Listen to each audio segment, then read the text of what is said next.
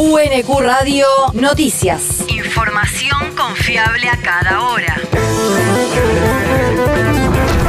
El clima. El Servicio Meteorológico Nacional indica que hoy se espera una máxima de 11 grados con cielo nublado.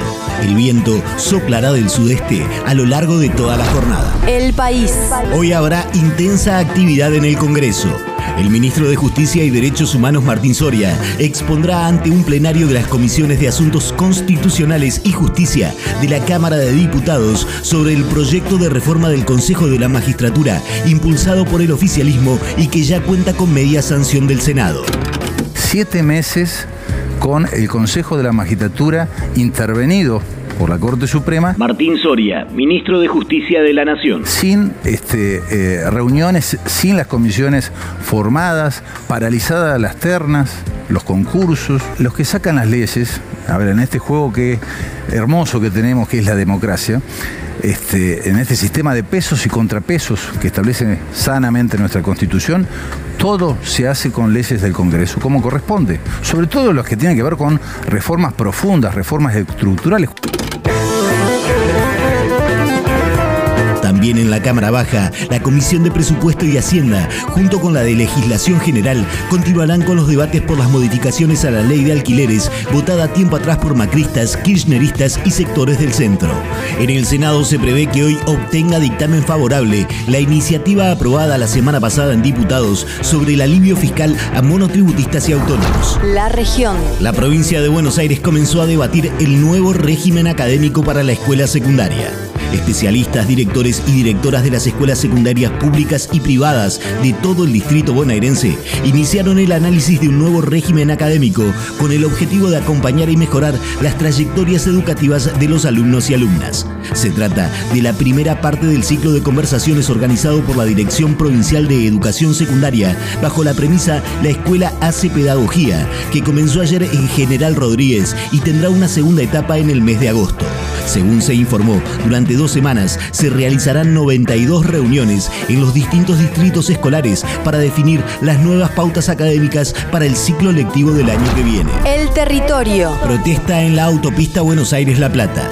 El acceso a la ciudad de Buenos Aires presentó fuertes interrupciones y demoras a raíz del paro de transportistas que reclamaron por los faltantes de gasoil que afectan a todo el país. La manifestación se desarrolló a la altura del peaje Docsud en el kilómetro 7, con sentido hacia la ciudad autónoma de Buenos Aires, con filas que llegaban a ser de hasta 7 kilómetros. Pese a que durante las primeras horas de la mañana el corte fue total, Aubasa informó a través de sus canales oficiales que ya se encuentra habilitado el carril izquierdo, por lo que el tránsito está comenzando a fluir lentamente. El mundo. Bolivia rechazó el pronunciamiento de Reino Unido y la Unión Europea sobre el caso Áñez.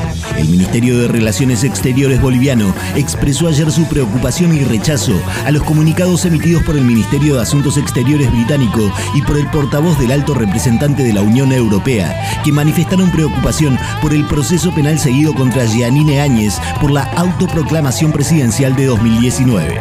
En ese sentido, el gobierno boliviano afirmó que la postura expresada en los comunicados no condicen con una relación de respeto mutuo y expresan una posición colonial inaceptable. La universidad. Malvinas, 40 años después.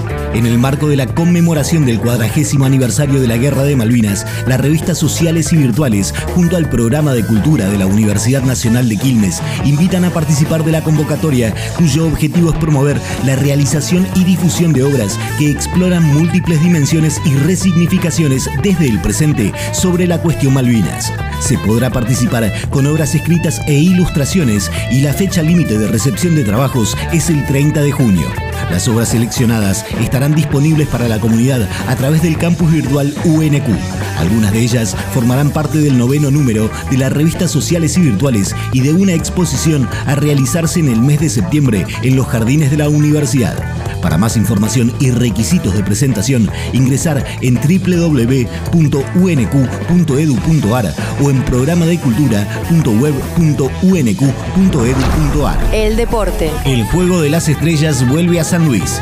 La 33 edición del juego que integra las figuras del básquet argentino será el martes 19 de julio a las 21 horas con el auspicio del gobierno puntano. Luego de que en la edición pasada se jugara sin público por causa de la pandemia, el evento se realizará en el Estadio La Pedrera de Villa Mercedes, marcando el retorno a la provincia después de 21 años. UNQ Radio te mantiene informado. Información confiable a cada hora. UNQ Radio, la radio pública.